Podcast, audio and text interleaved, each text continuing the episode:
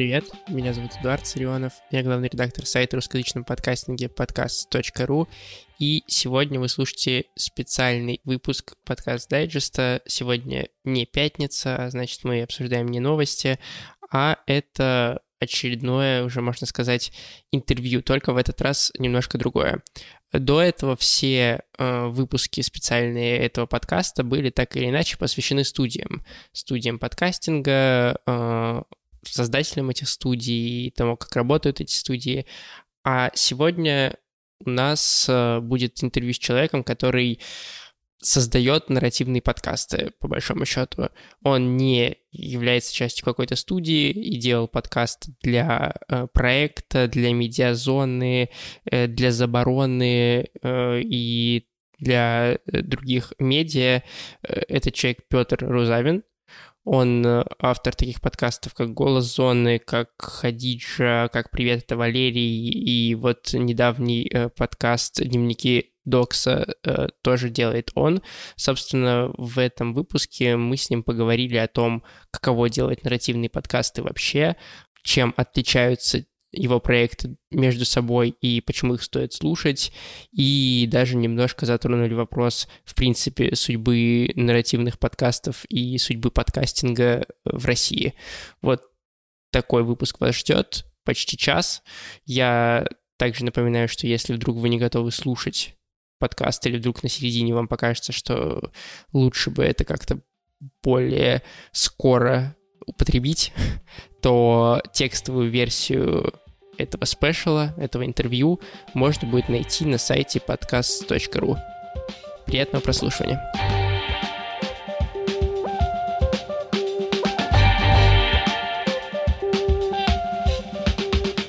Давай начнем с твоего бэкграунда, что называется, ты 9 лет проработал на «Дожде». Нас часто спрашивают э, из разряда, а где учиться там на подкастинг, а можно ли где-то научиться подкастингу, там, а посоветуйте курс или еще что-то. Вот ты там журналист и 9 лет работал на «Дожде», насколько это, в принципе, помогает делать э, вот такие нарративные проекты? Ну, вообще, да, ну, по-моему, там не 9, а 8, mm-hmm. я был там на «Дожде» с самого еще до запуска, и там работал всем. Ну, в смысле, там от, сам, пришел это студентом, там крутил суфлер, еще что-то и, и, и так далее. Потом был репортером, ведущим, шеф-редактором новостей, итогов недели. И потом я, собственно, на самом деле уходил э, не с дождя больше э, в 2018 году, то есть не откуда-то, а куда-то, потому что тогда как раз открыл для себя мир э, подкастов, и мне показалось, в смысле, что это очень перспективная штука. А, я абсолютно влюбился в это во все, и мне стало интересно попробовать в этом. А, и я уходил с дождя, у меня был придуман огромный, отличнейший проект с э, огромным финансированием. Была идея сделать историю России в звуках. Мы договорились с разными, с разными, с, с Росархивом и прочими вещами и так далее. Там была придумана огромная штука на несколько лет вперед. И я уже даже отчасти начал набирать сотрудников. И, и буквально за день те, кто собирались дать деньги, там у них сменилась э, команда, и они обрубили все финансирование. Это было очень обидно видно до сих пор, но, э, в общем, проект, к сожалению, не состоялся. А, но я решил, что как бы, ну, ладно, и потом начал потихоньку это делать э, по мере возможностей. И первая какая-то большая штука, которую мы сделали, тогда только запускалось издание «Проект», угу.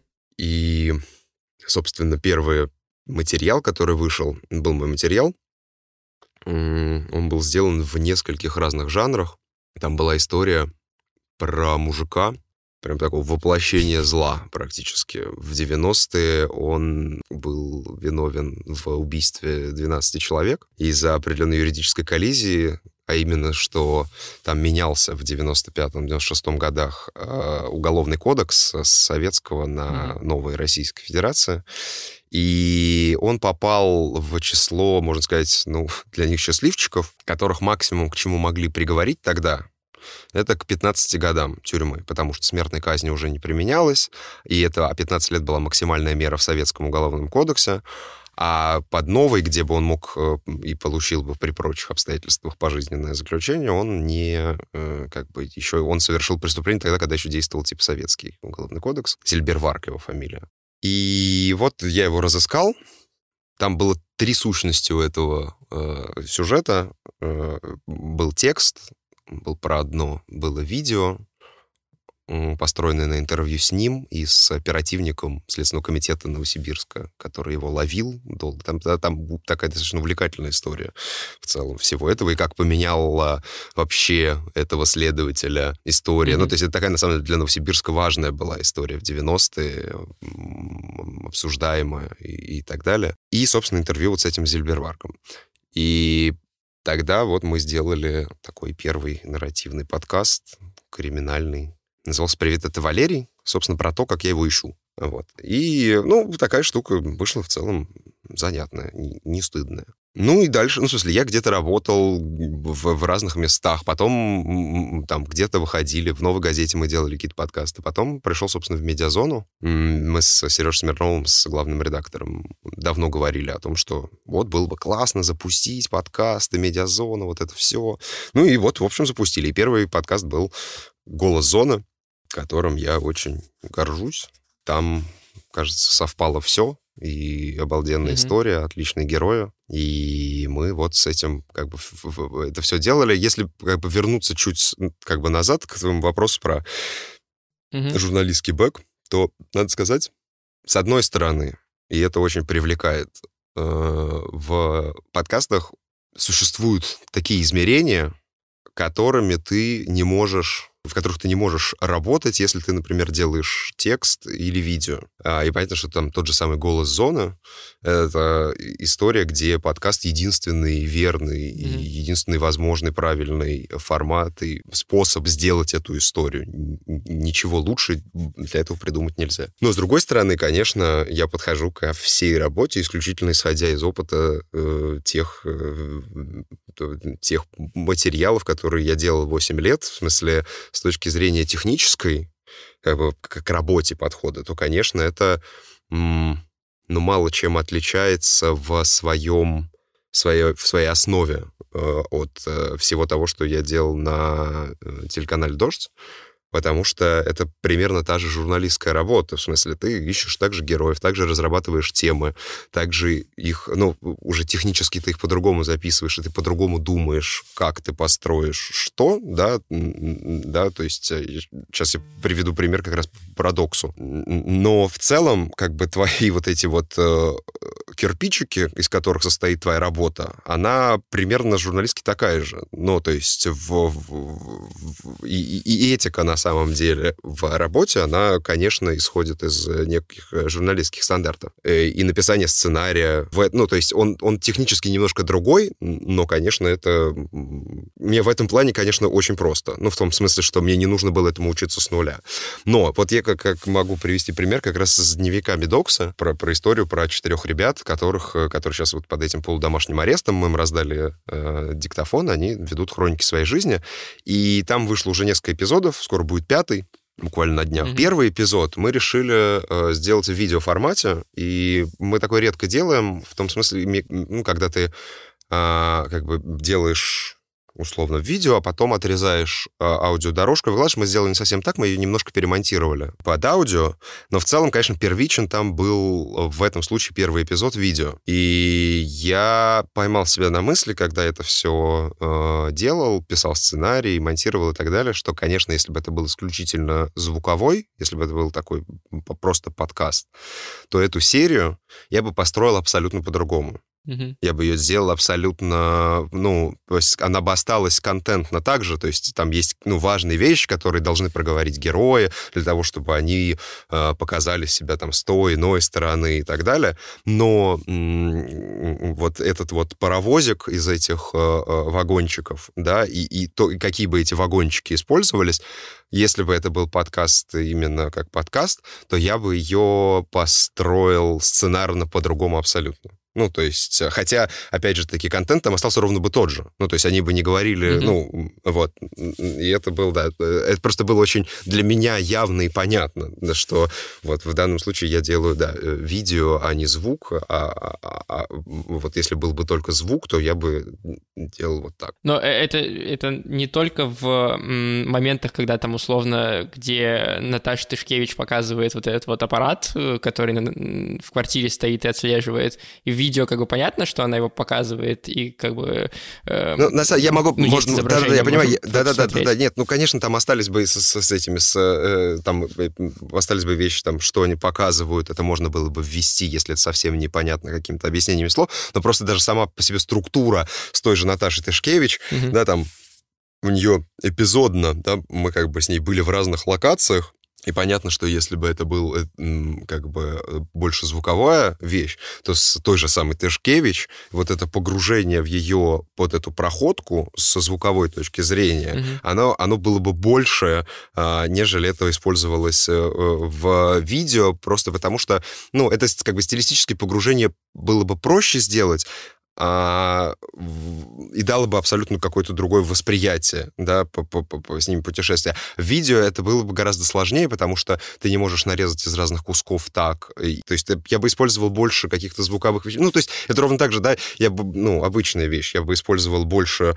э, звука для того, чтобы что-то показать, чем, а, собственно, картинок, как, видео, для того, чтобы показать э, что-то картинкой. Я на самом деле заметил, что у вас во втором выпуске, который без видео уже начал выходить, гораздо больше всяких, ну, звукового оформления такого. Конечно, конечно. В этом, ну, в этом смысл в том, что первый он был первичен, первично видео. Ну, то есть, mm-hmm. и как бы оно было такое, а последующие, да, они уже больше как-то с этим, с этим оперировали. Можешь ли ты рассказать примерно, как, ну, понятно, что за, за там, то время, что у нас есть, подробно это сложно сделать. Как ты подходишь к выстраиванию сюжета в подкасте? Как бы с, с чего ты начинаешь, ты сперва берешь интервью, ты сперва продумываешь какую-то структуру. Как э, вообще с нарративными подкастами ты работаешь? Мне кажется, первичен герой. Uh-huh. Ну, в смысле, ты, конечно, и как, ну, контент, конечно. Ну, то есть у тебя может быть какая-то задумка, как с той же самой доксой. Uh-huh. Ты придумал, что ты им раздаешь эти там диктофоны.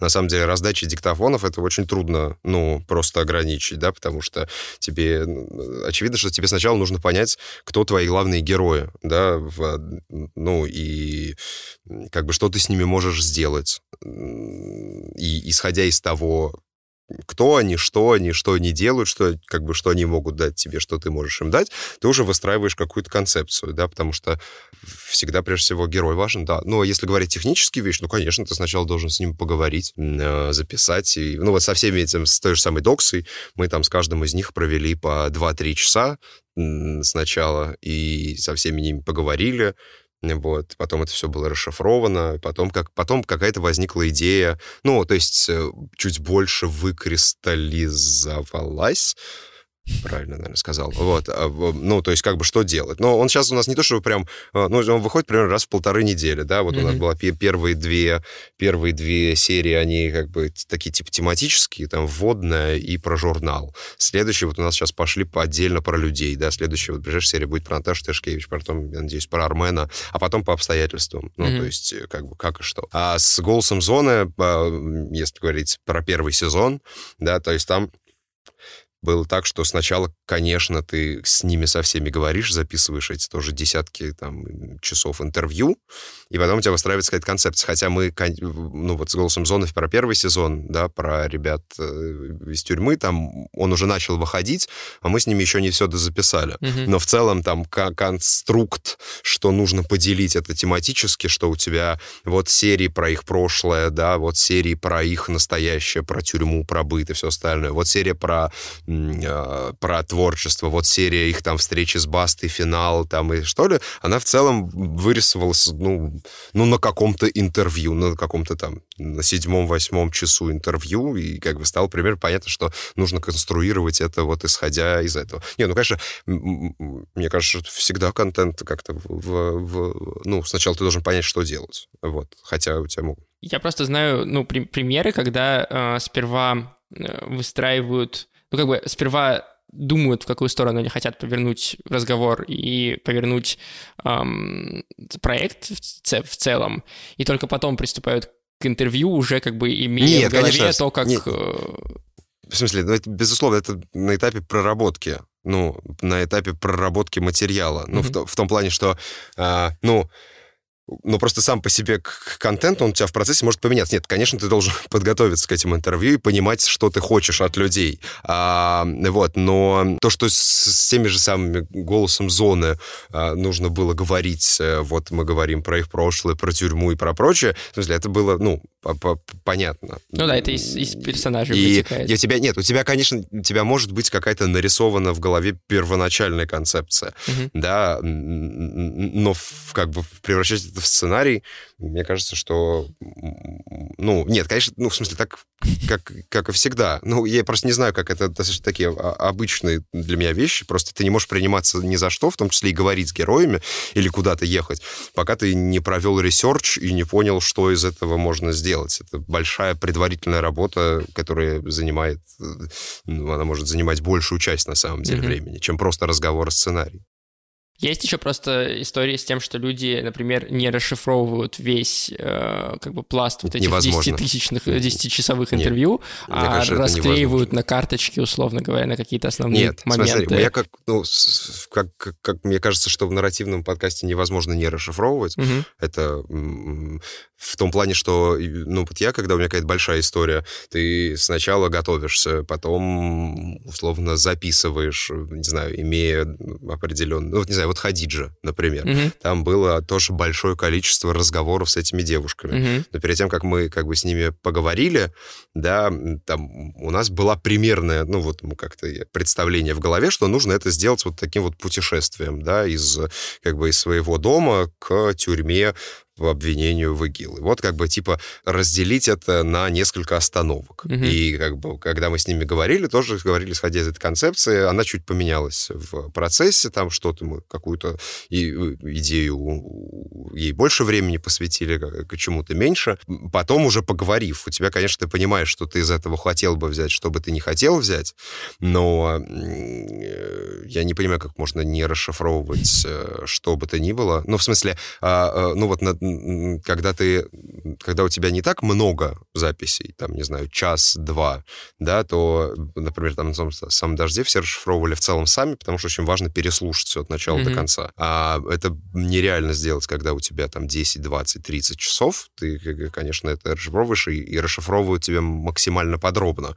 То есть тебе расшифровывают э, с, со всеми описаниями, что происходит, э, там, охает, бьет посуду и так далее, и ты потом это переслушиваешь вместе с уже выборочно вместе с этой расшифровкой, параллельно а, выбирая куски, которые бы ты хотел взять и рас, рассовывая а, по своим вот этим вот... Ну, вот у меня я создаю много виртуальных, условно, карточек, да, mm-hmm. вот э, это могут быть как математически, вот это пойдет, с моей точки зрения, во вторую серию, в третью, в четвертую, в пятую. Это вот у меня, например, всякие...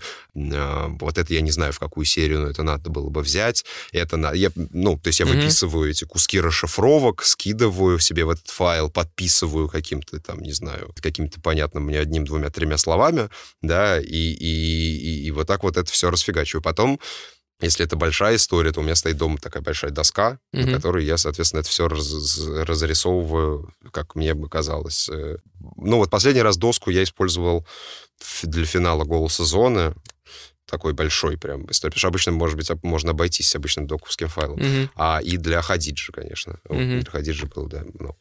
Для Хадиджи мы там целые рисовали огромные схемы.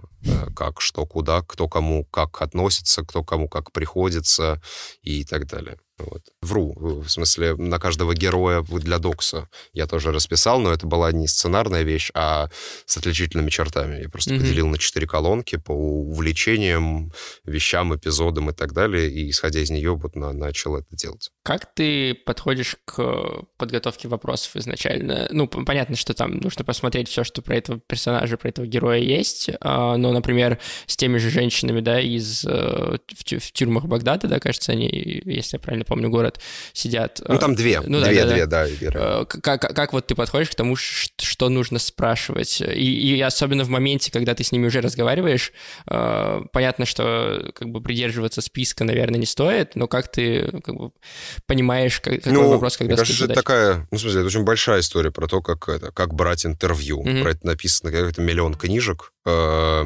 и э, это очень, ну, это там огромное, можно читать лекции с огромным количеством примеров. Собственно, это, этим я занимался 8 лет на дожде, и в этом плане, что какая-то, как, как говорить с людьми о чем, это вам, и как реагировать на их слова, это вещь опытная. Ну, в том смысле, что ты, конечно, должен реагировать на слова людей, прежде всего, не держаться какого-то плана. Но сходить же было смешно, потому что а, ну, там была такая нетривиальная задача в том плане, что нам нужно было взять у них интервью, при этом как бы я не мог взять у них интервью напрямую, потому что я не девушка, и с ними могла говорить только Катя, mm-hmm. и как бы мне нужно было, как бы, ну вот я, э, ну, есть такое понятие на телевидении сидеть на ухе, да, mm-hmm. когда кто-то берет интервью, а ты как бы в случае там тех или иных поворотов подсказываешь вопросы, и вот у нас была такая с Катей как бы система э, какого такого а, а, Думвирата. Э, вот я ее как бы сидел параллельно э, онлайн и слушал, что они отвечают, и вот э, если как бы ну, требовалась моя помощь, ей подсказал. Но перед этим мы проработали, у нас был список там на 3-4 страницы для каждой из них отдельные вопросы, исходя из того, что мы о них знали. То есть, в смысле, это была, ну, да. Ну, то я вопросы, не знаю, мне просто удобнее говорить просто в, в разрезе конкретных примеров, чем просто в теории, как брать интервью. Это очень большой вопрос. Но вот сходить же это, опять же таки, мы какую-то концепцию придумали, исходя из нее придумали э, э, там, несколько десятков вопросов, и потом уже как-то шли по ним, и, соответственно, уворачивая в те или иные дебри Э, исходя из того, как они с нами говорили. А вот для э, доксы просто э, кажется, на первый взгляд, ну, по, по крайней мере, со стороны, да, что там сделать интервью с э, зэками, да, которые сидят на зоне и пишут там рэп, как-то кажется проще, ну, с точки зрения, что у них спрашивать, чем с людьми, которые, ну, да, они под домашним арестом, но по большому счету, ну, как бы до этого они жили обычной жизнью. Не знаю, Месдокс, Месдоксы как раз, мне кажется, что главное вообще в любом материале, вне зависимости от подкаста, важно, чтобы тебе был интересен твой герой. А, и как раз а, мне так повезло, мне повезло, что с профессией, что с теми местами, что я, как бы, в которых я работаю, мне всегда интересно то, чем я занимаюсь. И как раз у, у, с доксингами а, я, я как-то не очень следил за тем, как бы, что делает докс до этого момента. Mm-hmm. Ну, в смысле, я знал об их существовании, я видел какие-то вещи, но не могу сказать, что был, ну, как как-то погружен. А после их ареста я погрузился со всеми ними, проведя очень много времени. Я безумно очаровался ими всеми. И э, они мне показались невероятно классными. Они очень смешные, они очень живые, причем живые. Ну, что даже их какая-то... Ну, как бы, они, конечно, очень много хотят, как, ну, вот им кажется, как они хотят, чтобы их видели и так далее. Это все, мне кажется, невероятно мило и классно. В смысле, это не... не... Я абсолютно стал в них во всех четырех влюбленным. Это редкий на самом деле случай, вот именно докса, когда у тебя есть четыре главных героя, типа четыре равноправных mm-hmm. героя, и которые все четыре по-разному интересны и имеют разные отличительные черты. Потому что обычно, когда у тебя такое количество людей, например, возьмем голос зоны, там видно, что у тебя в целом, ну, кого-то больше, кого-то меньше. Это по естественным причинам. Кто-то хуже говорит, у кого-то менее интересная история, кто-то еще что-то. А тут это прям, ну, это какой-то бинго. То есть это э, когда такое, когда я понял, что у нас реально четыре равнозначных героя, я немножко потерялся, потому что, ну, это сложно. Ты должен как бы всех четырех ввести, рассказать, как бы, и, и, и, и как бы у тебя там такое количество из чего выбирать, это прям очень редко. И это как раз, э, ну, а говорить с ними о чем? Ну, у них у всех есть жизни достаточно занятные, а, достаточно занятные разные мысли, интересы. Поэтому там как раз вообще не было... То есть нет, не возникало вопроса, о чем с ними говорить, потому что этих вопросов слишком много. Вот, и как бы скорее... То есть там 2-3 часа мы с каждым потратили, и можно было бы говорить еще столько же, в смысле, не для того, не для времени, а в целом. Ну, это... Ну, и с этим, наверное, связано, что тебя как рассказчика в подкасте Докса гораздо меньше, чем в «Голосе Зоны». «Голосе Зоны» — это осознанная сценарная вещь. Я, по сути, там пятый герой.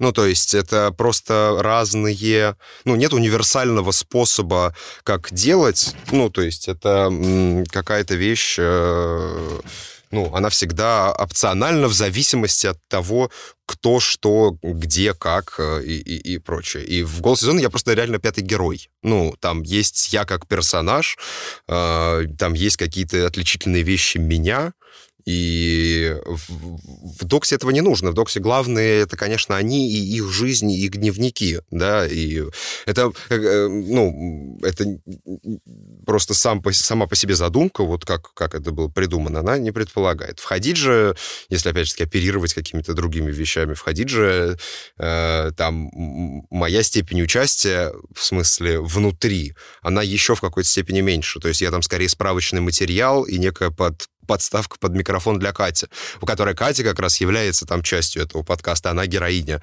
она, это ее расследование, это ее, ну, она там полноценная еще одна женщина, которая вот в этой всей истории, собственно, то, что она женщина, что она с детьми, что прочее, это тоже важно внутри этого подкаста. В, не знаю, опять, в Зильберварге, в Зильберварге э, там как раз вообще я главный персонаж, ну, в смысле, для, в подкасте, не в материале, в тексте, в тексте про другое и в видео про другое, а вот в подкасте главный персонаж я, и там важны мои приключения, как я его ищу.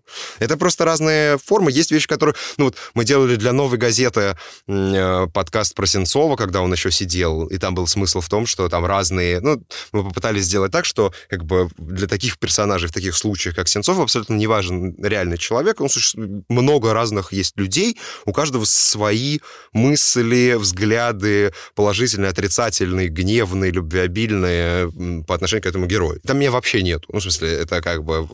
Это просто разные форматы. Давай про Доксу тогда поговорим чуть-чуть еще. А, как вы вообще... Э, в какой момент у вас родилась идея дать им микрофон и сделать такой подкаст? Это Микина идея. Это, собственно, Мика пришел, вот сказал, что а, это же был... Изначально была вообще мысль поиграться с а, вот той самой минутой. Там поначалу многие восприняли, что у них запрет определенных действий с 12 ночи до 23.59, и как бы многие решили, вот такая вот смешная история, что у них есть минута как бы свободы э, в сутки и так далее. Потом следователь сделал разъяснение, что это не так, э, ну, э, на самом деле, и сама по себе, сам по себе форма их. То есть, изначально была идея, а вот классно, если они будут минуту в день что-то записывать и говорить, ну вот, э, и так далее. Потом выяснилось, что сама по себе эта мера пресечения, она нет запрета, можно к ним спокойно приходить приходить, с ними общаться и так далее. И поэтому, в общем, как бы она уже транспор... Потом уже тогда возникла, давайте мы раздадим им диктофоны, и э, будут они вести просто хронику своей жизни и присылать нам, вот, и вот. Изначально, да, про, про, про, про парадоксы. Но на самом деле, надо сказать, что это как бы ко мне Мик пришел с этой идеей, а параллельно э, во время летучки на, на медиазоне эм, не помню кто, помню, Никита Сологуб, он встретил во время прогулки Наташу Тышкевич, и как бы, а ее окружало большое количество людей. Это было только самое начало. Ну, в смысле, и все думали, что это как обычный домашний арест. Ну, в смысле, а там есть определенное количество вещей, которые, ну, запрещены. И, и потом подумали, а давайте сделаем... Он говорит, а давай сделаем прогулки с доксой. А, и, и вот как-то это все вместе, как бы все эти как бы одновременно пришедшие мысли э, сплелись и родились в то, что давайте мы им раздадим диктофон и поговорим с ними и будем вести хроники их жизни. Вот. Ты сказал, что тебе интересно все так везет, что тебе интересно все вот эти проекты, которые ты делаешь. Я заметил, кроме, по большому счету, э, истории с Валерием, со сложной фамилией. Э, Зельберварк, да. да. Э, все эти истории, все эти подкасты так или иначе про людей, которые сидят ну, нет, на самом деле было много, было, были какие-то вещи, которые... Я, я понимаю твою мысль.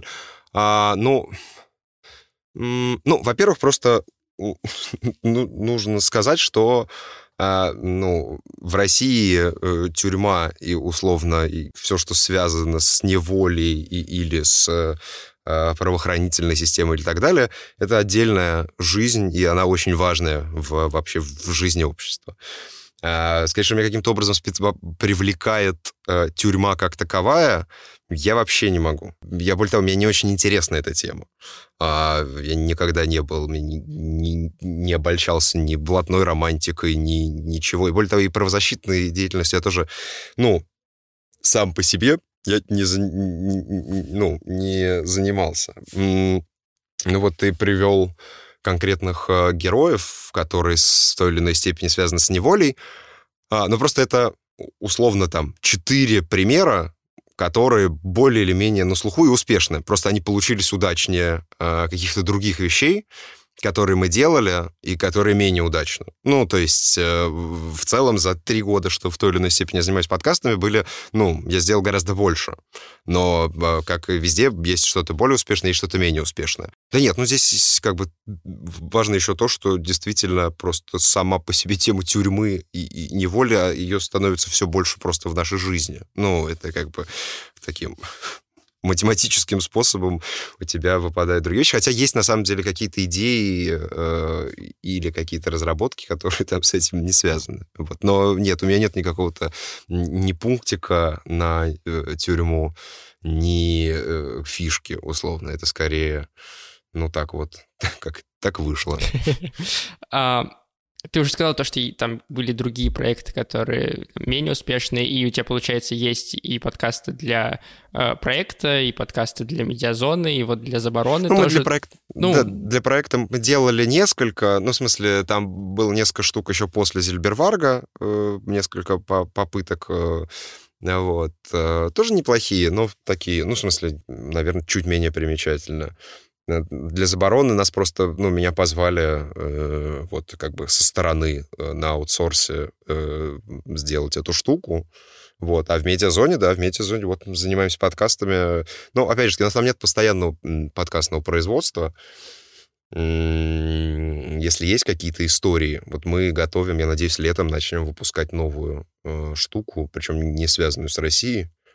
Вот мы ее очень, ну, то есть я много, мы ее готовили. Наверное, мы в июне, в июле начнем это выпускать. Должна быть тоже какая-то ну, как бы времени, сил уже потрачено много на это. Я, собственно, хотел спросить, э, как, как много как раз про, про время, про то, как э, проходит твоя работа над этими подкастами, потому что там между первым сезоном «Голоса зоны» и вторым прошло по-моему, больше даже года, да, насколько я правильно помню? Больше года, больше да. Года, ну, то есть да. мы закончили, мы закончили его выпускать типа в сентябре 19 -го а, и готовили его полгода. Угу. Ну, там а, с Доксой под... понятно, что она выходит, ну, как бы сейчас как бы быстро Докса, достаточно. да, она как бы горя... горячие пирожки. Да, а вот, насколько да. вот обычно у тебя работа занимает над нарративным какой-то историей? Ну, сильно, ну, сильно зависит от, от, ну, в смысле, это зависит от того, что за история, угу. да, в, там, тот же самый второй голос зоны, он готовился больше года, не только потому, что мы, э, как бы, ну, сидели в носу ковыряли, но и просто потому, что, как бы, сама по себе история она как бы развивалась больше года, mm-hmm. и когда мы поняли, что уже там как бы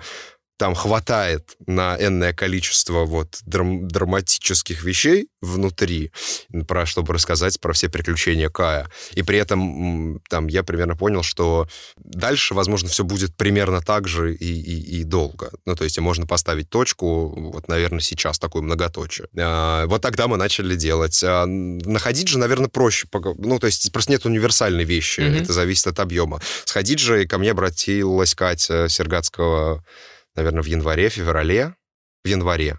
Рассказал он об этой истории, может быть, в декабре. В январе мы подробно это обсудили. Конец января, весь февраль мы потратили на записи и вот это все, всю разработку. Март потратили на монтаж, в марте стали выпускать, в апреле закончили. Но это такая как бы средней срочности и средней... Ну, то есть это вот такой усредненный вариант в том плане, что... А, тут уже очень много сейчас ну, в материале не только твое время, в смысле твоей работы, э, есть э, как часть этого уравнения, но и, собственно, сами герои и самой истории, да, в, потому что вот мы сейчас, который новый подкаст для Медиазоны, который, надеюсь, мы выпустим, ну вот мы им начали заниматься в марте, Если он начнет выпускаться в июле, хорошо, но это зависит не от нас. Зависит от героев и каких-то их определенных э, изменений в судьбе. Поэтому, ну, вообще, ну, опять, это зависит, да, от, от, от количества вещей, потому что вот самый, да, рекорд — это второй сезон «Голоса Зон», который можно сказать, что мы делали год и больше года, но на самом деле это, ну как, это ты раз, там, может быть, в месяц ты пообщаешься с героем, и потом ты как бы ничего не делаешь по этой истории там месяц или два. То есть это такая...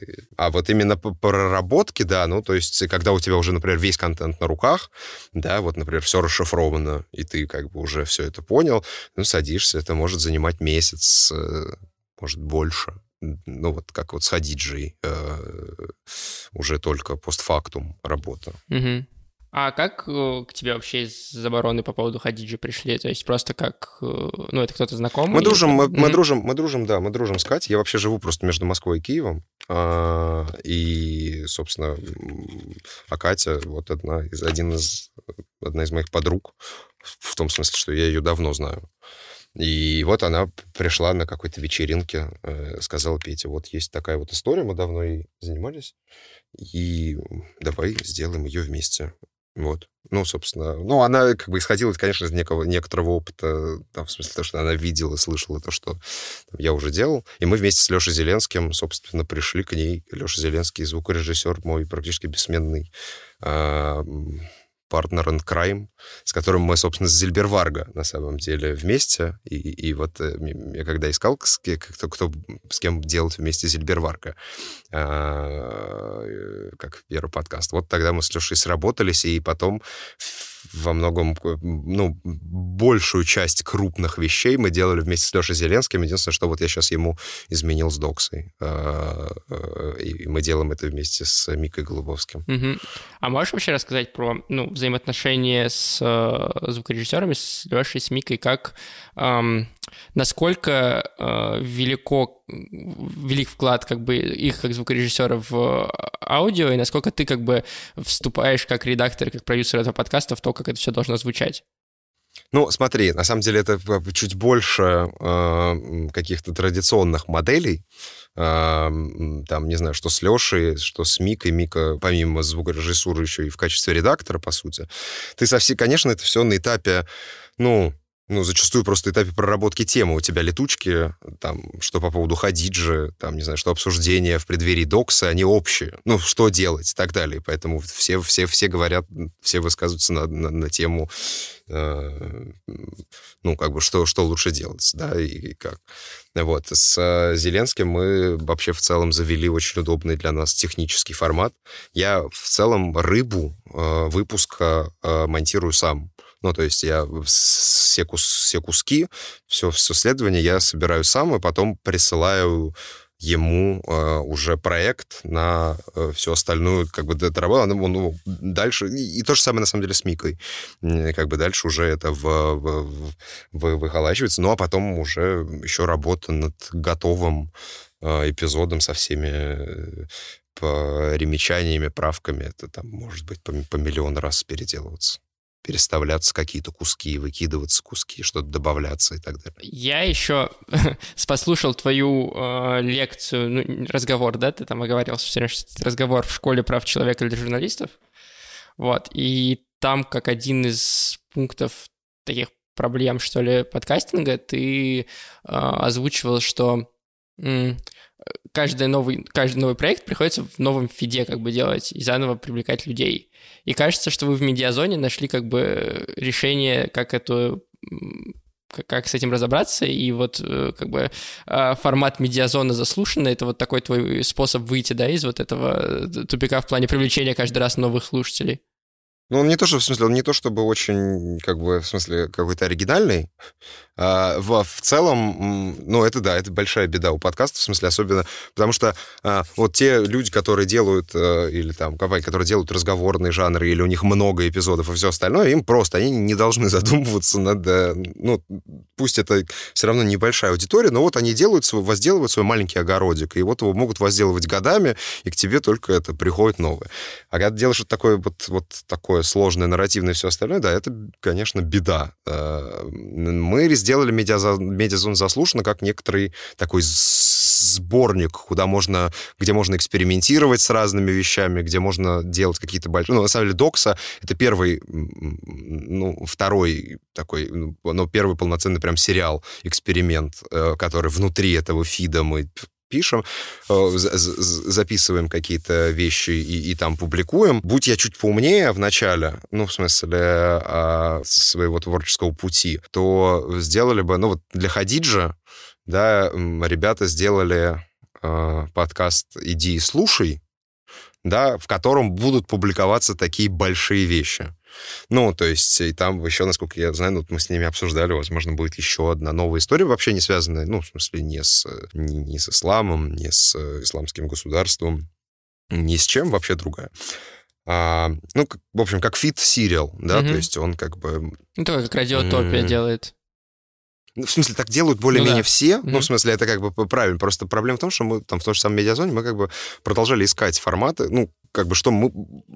Вот я признаюсь, например, а, лично я так и не смог придумать не стыдный жанр разговорный для медиазоны, хотя это важно. Все, все идеи, которые были, они показались недостаточно. Но при этом какие-то истории, в смысле большие и так далее, ну, как сделать нарративную сериальную вещь, ты понимаешь. А вот с точки зрения распространения, я в этом плане как-то, ну, ну, мы пока в разных поисках. Как бы медиазон заслушан, это как бы такая полумера, в смысле, как бы с точки зрения правильного действия, это, наверное, так, э, ну, это правильно, а, но проблема в том, что для этого там должен быть какой-то зубодробительный а, материал, который как голос зоны условно будут слушать нормально. Объективно докса менее популярны, чем голос зоны, и меньше феномен.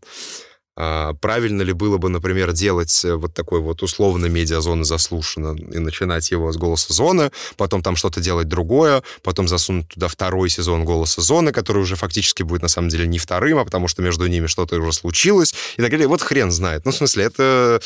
У меня для этого нет решения. Ну, то есть это как бы большая такой, как большая проблема и боль, да, потому что, как бы, как выяснилось, недостаточно делать просто какую-то, как тебе кажется, хорошую вещь, да, как бы ее еще, как бы, она должна делаться, э, учитываться на этапе планирования, в смысле распространения всего остального, а с подкастами так э, это немножко по другим жанрам, по другим законам происходит. А насколько вообще... Ну, собственно, mm. ты, ты, ты, ты сам это прекрасно представляешь. Ну, да, ну, да. В смысле, да.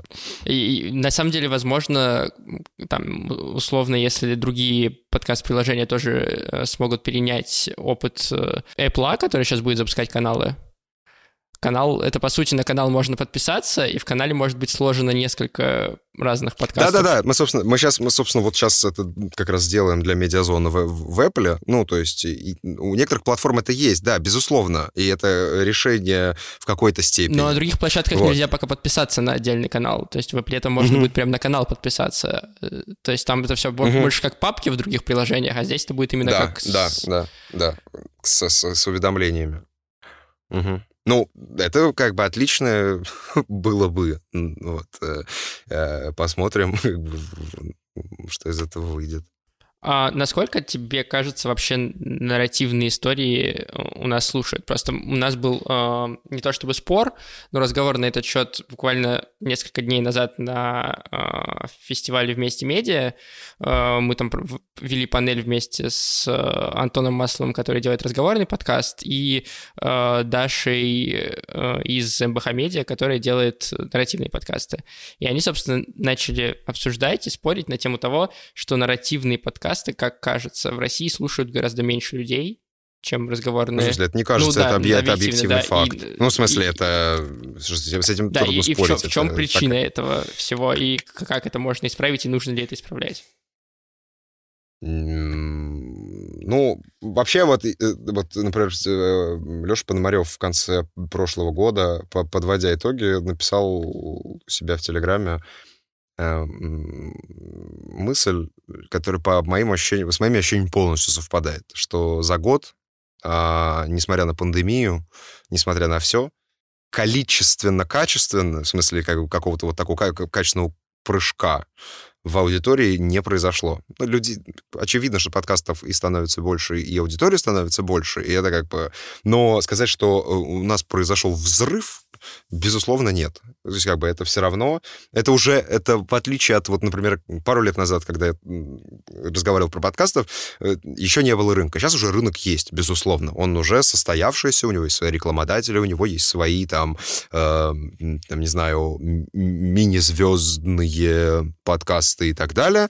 Но как бы сказать, что это какое-то вот э, такое невероятное поле, в котором, у которого огромная аудитория, этого нельзя. А нарративные подкасты гораздо сложнее в производстве, гораздо дольше делаются так далее. Для подкастов сейчас, ну, как бы, мне кажется, важно очень сильно количество. Ну, в смысле, тут и проблема еще, конечно, русскоязычных подкастов, что они берут количеством, а не качеством. И не в том плане, что да, это не то, чтобы это не проблема. Очень странно как бы сетовать на самом деле на рынок. Рынок, он как бы он сам разберется. И, и понятно, что э, хотелось бы, чтобы больше людей занимались какими-то более интересными историями, чем просто там. Сейчас я как бы как будто бы набрасываю на какие-то разговорные жанры, хотя это абсолютно несправедливо, потому что есть качественные, хорошие, ненарративные вещи, которые я с огромным интересом слушаю собственно, практически, там, не знаю, э, все либо Либина или Арзамасовские вещи, там, за, за некоторыми исключениями, я слушаю с большим интересом и удовольствием. Они это сделано хорошо. А, но просто нарративный жанр, он гораздо сложнее, и что очень важно, дороже в производстве. Куда дороже? И когда у тебя альтернативно сделать 20 э, выпусков э, или один выпуск, да, очевидно, что а, предпочтение в первом случае.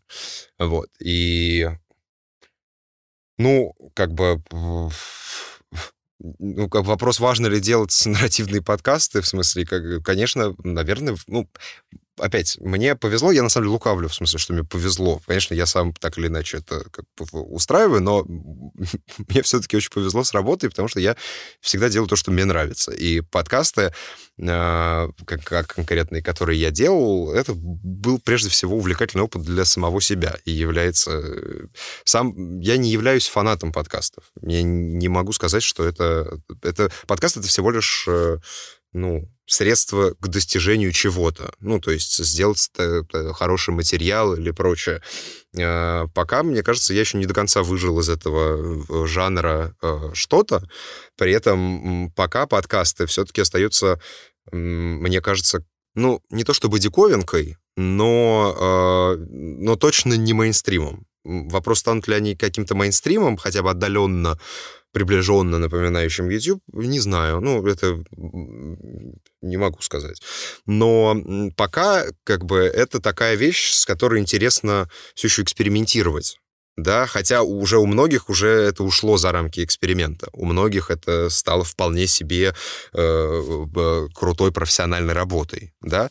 Но в, в моем случае это классный эксперимент, который еще и нравится какому-то количеству людей аудитории, да. Ты делаешь интересно себе, делаешь интересно аудитории. Конечно, хочется, чтобы слушала больше, но так уж повезло, что, например, все, что вот то, что обсуждаем мы то, что так или иначе сделал я, это штука без времени. Ну, то есть она она своего слушания, большее количество прослушиваний, а, у, что у первого, что у второго сезона «Голос сезона», оно сильно постфактум. И, например, когда вышел второй сезон «Голос сезона», в два раза больше прослушиваний у первого сезона, чем у второго за момент про выхода. Или, вот сейчас могу рассказать без подробностей, но на днях вот э, мы, как, в общем, ведем переговоры, и, надеюсь, они скоро, прям вот совсем скоро завершатся, о художественной экранизации. И, э, в общем, это все такая такая штука, которая, которая которая она не пропадает. Ну, в смысле, она вне времени. Поэтому она свой свое, если как бы оперировать именно цифрами, оно соберет. Ну, то есть э, а так нет, ну просто, а с другой стороны, глупо, конечно, спорить, как бы говорить, вот, хорошо, я там этими своими а, двумя с половиной прослушиваниями удовлетворен. Нет, конечно, это, это разные вещи. Ну, Мне кажется, что просто пока можно точно констатировать две вещи. Что бума подкастов в России не произошло, а, и что рынок сформирован и будет развиваться. А как бы произойдет ли первое, хрен его знает. А, надеюсь, что произойдет. Но просто это такая вещь, которая еще в России особенно все вещи, связанные с контентом, а, а, они как раз не только, ну, они лежат в плоскости, в которой не просто рынок функционирует, да, и вот у тебя есть YouTube, да, который рвет все, да, просто какая-то такой не, ну, как бы, если правильно с ним оперировать, можно оттуда черпать, черпать, он как бы только растет, да, там Россия типа на пятом месте по потреблению трафика YouTube в мире, а может стать четвертый. Но вот сейчас его замедлят или уберут, а Google, а YouTube а, заблокировать очень просто, в отличие от Twitter или Facebook, а это вещь реальная, ну, в смысле, это, это вполне вероятно, произойдет условно завтра. А, и как бы, и вот. Ну, то есть, и, и, и, и как бы... Кажется, что подкасты чуть-чуть быть... по, по, понадежнее в плане того, что для того, чтобы заблокировать подкасты, Может... нужно заблокировать все площадки, на которых ходит подкаст. А, да-да, нет, я про то, что это могут быть какие-то неожиданные последствия. Например, заблокировали одно, а перетекло в подкасты. Я брежу, в том смысле, я не говорю, что так и произойдет. Но я к тому, что здесь не только а, а, можно и нужно оперировать фактором рынка. В России это несколько все сложнее, потому что есть еще государство, которое очень в последнее время любит э, обращать внимание на контент и это может привести, как обычно приводит, к плохим последствиям. Может, это приведет к каким-то хорошим последствиям, хотя я сильно сомневаюсь, я не знаю, что может сделать такого. Ну, это может быть только случайно получится. Вот. Но, ну вот. Ну, у нас довольно много людей э, постоянно спрашивают э, там в Инстаграме, где мы больше всего общаемся с аудиторией, э, всяких советов касаемо подкастов, и в том числе нарративных подкастов. И я бы хотел тебя просить, как бы собрать какой-то условный, там, не знаю, топ-5 э, вещей, которые бы ты посоветовал и себе, когда ты запускал подкасты, только начинал, и людям, которые сейчас будут пытаться делать нарративные истории в будущем. Жанр. Знаешь, я... Ну, тут, как бы, опять же я вернусь к тому, что мне было попроще в том плане, что я изначально пришел, так сказать, э, в этот монастырь со своим уставом, а в том плане, что у меня было какое-то понимание, как делать э, репортажи. Ну, ты, ты, ты можешь, сказать, ты можешь сказать, я советую вам пойти э, на журналистский факультет. Поработать 8 лет. 8... Нет, как раз вот, нет, в смысле, как раз я вообще никому не советую идти на журналистский факультет, в том числе тем, кто хотят стать журналистами, потому что, с моей точки зрения, это странное а, занять. Ну, журналистика очень практический, э, практический, практическая профессия. Э, ее в теории научить э, невозможно. Более-менее у кого-то на вышке был хороший факультет, но, в общем, из вышки сейчас мы видим, чего все происходит. Дело Докса, вон. Он отличный журналист. И э, просто, да, если... Просто я не совсем понимаю, зачем хотеть сейчас стать журналистом, потому что это очень мне кажется, мне кажется, что ничего хорошего не ждет профессию, к сожалению. Вот. А, но, тем не менее, а, вдруг, а, мне кажется, очень важно всегда э, как бы найти историю и найти в этой истории героев. Это важно важно не для подкастов. Ну, в смысле, это... Мне кажется, что просто вот эти вопросы... Я часто с кем-то общался про подкасты, лекции какие-то читал все вопросы связаны, они, ну, как бы, подкасты не, не живут по каким-то другим правилам физики, в смысле журналистики или какого-то нарратива. Важна история, важны герои. Нужно раскрыть историю, раскрыть героев. Есть технические какие-то вещи, как это сделать, но они всегда опциональны для конкретной истории, конкретных героев. Да? Для людей, которые сидят в колонии строгого режима, это одни правила. Для чувака, который убил 12 лет назад людей и 10 лет на свободе, вернее, 12 человек и 10 лет на свободе, э, это другие способы э, для, э, в том числе, технического воплощения это в подкаст.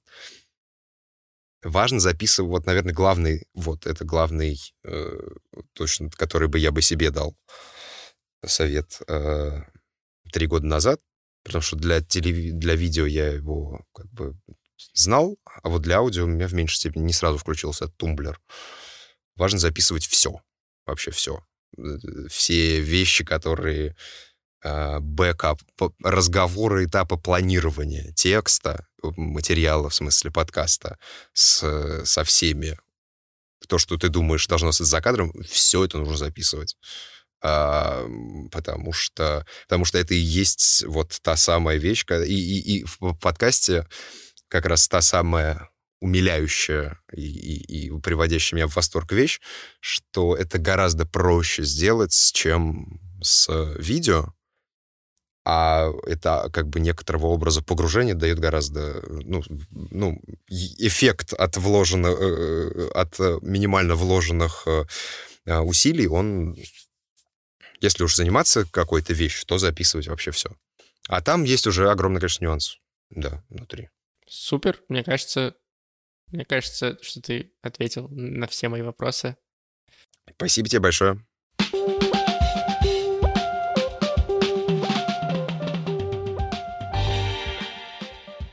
На этом все. Я, как всегда, благодарю патронов подкаст.ру которые поддерживают выход этого подкаста. Это Радио Свобода, это студия Red Barn, это Артур Ахметов, создатель студии Криопод. Э, спасибо им большое за то, что поддерживают этот подкаст. Спасибо всем остальным патронам за то, что наш проект получает какую-то э, финансовую значимую поддержку. Это очень важно. Я напоминаю, что уже в эту пятницу вернется подкаст Дайджест, э, которого не было на прошлой неделе в связи с тем, что я болел. Сейчас вот я вроде как вернулся и готов снова рассказывать вам о новостях подкаст-индустрии. Также я напоминаю, что э, имеет смысл подписаться на наш телеграм-канал, где выходят раньше всех новости, анонсы, премьеры и события индустрии. Э, можно на наш инстаграм, потому что там то же самое и в том же количестве, но для другой аудитории, что всякие игры есть, которые я делаю в сторис. Спасибо, что послушали. Пишите вам, как этот выпуск. Оставляйте отзывы в любом подкаст-приложении, которым вам удобно. В Казбоксе можно писать комментарии. И до даже не следующей недели, получается, до этой недели. Будьте в курсе.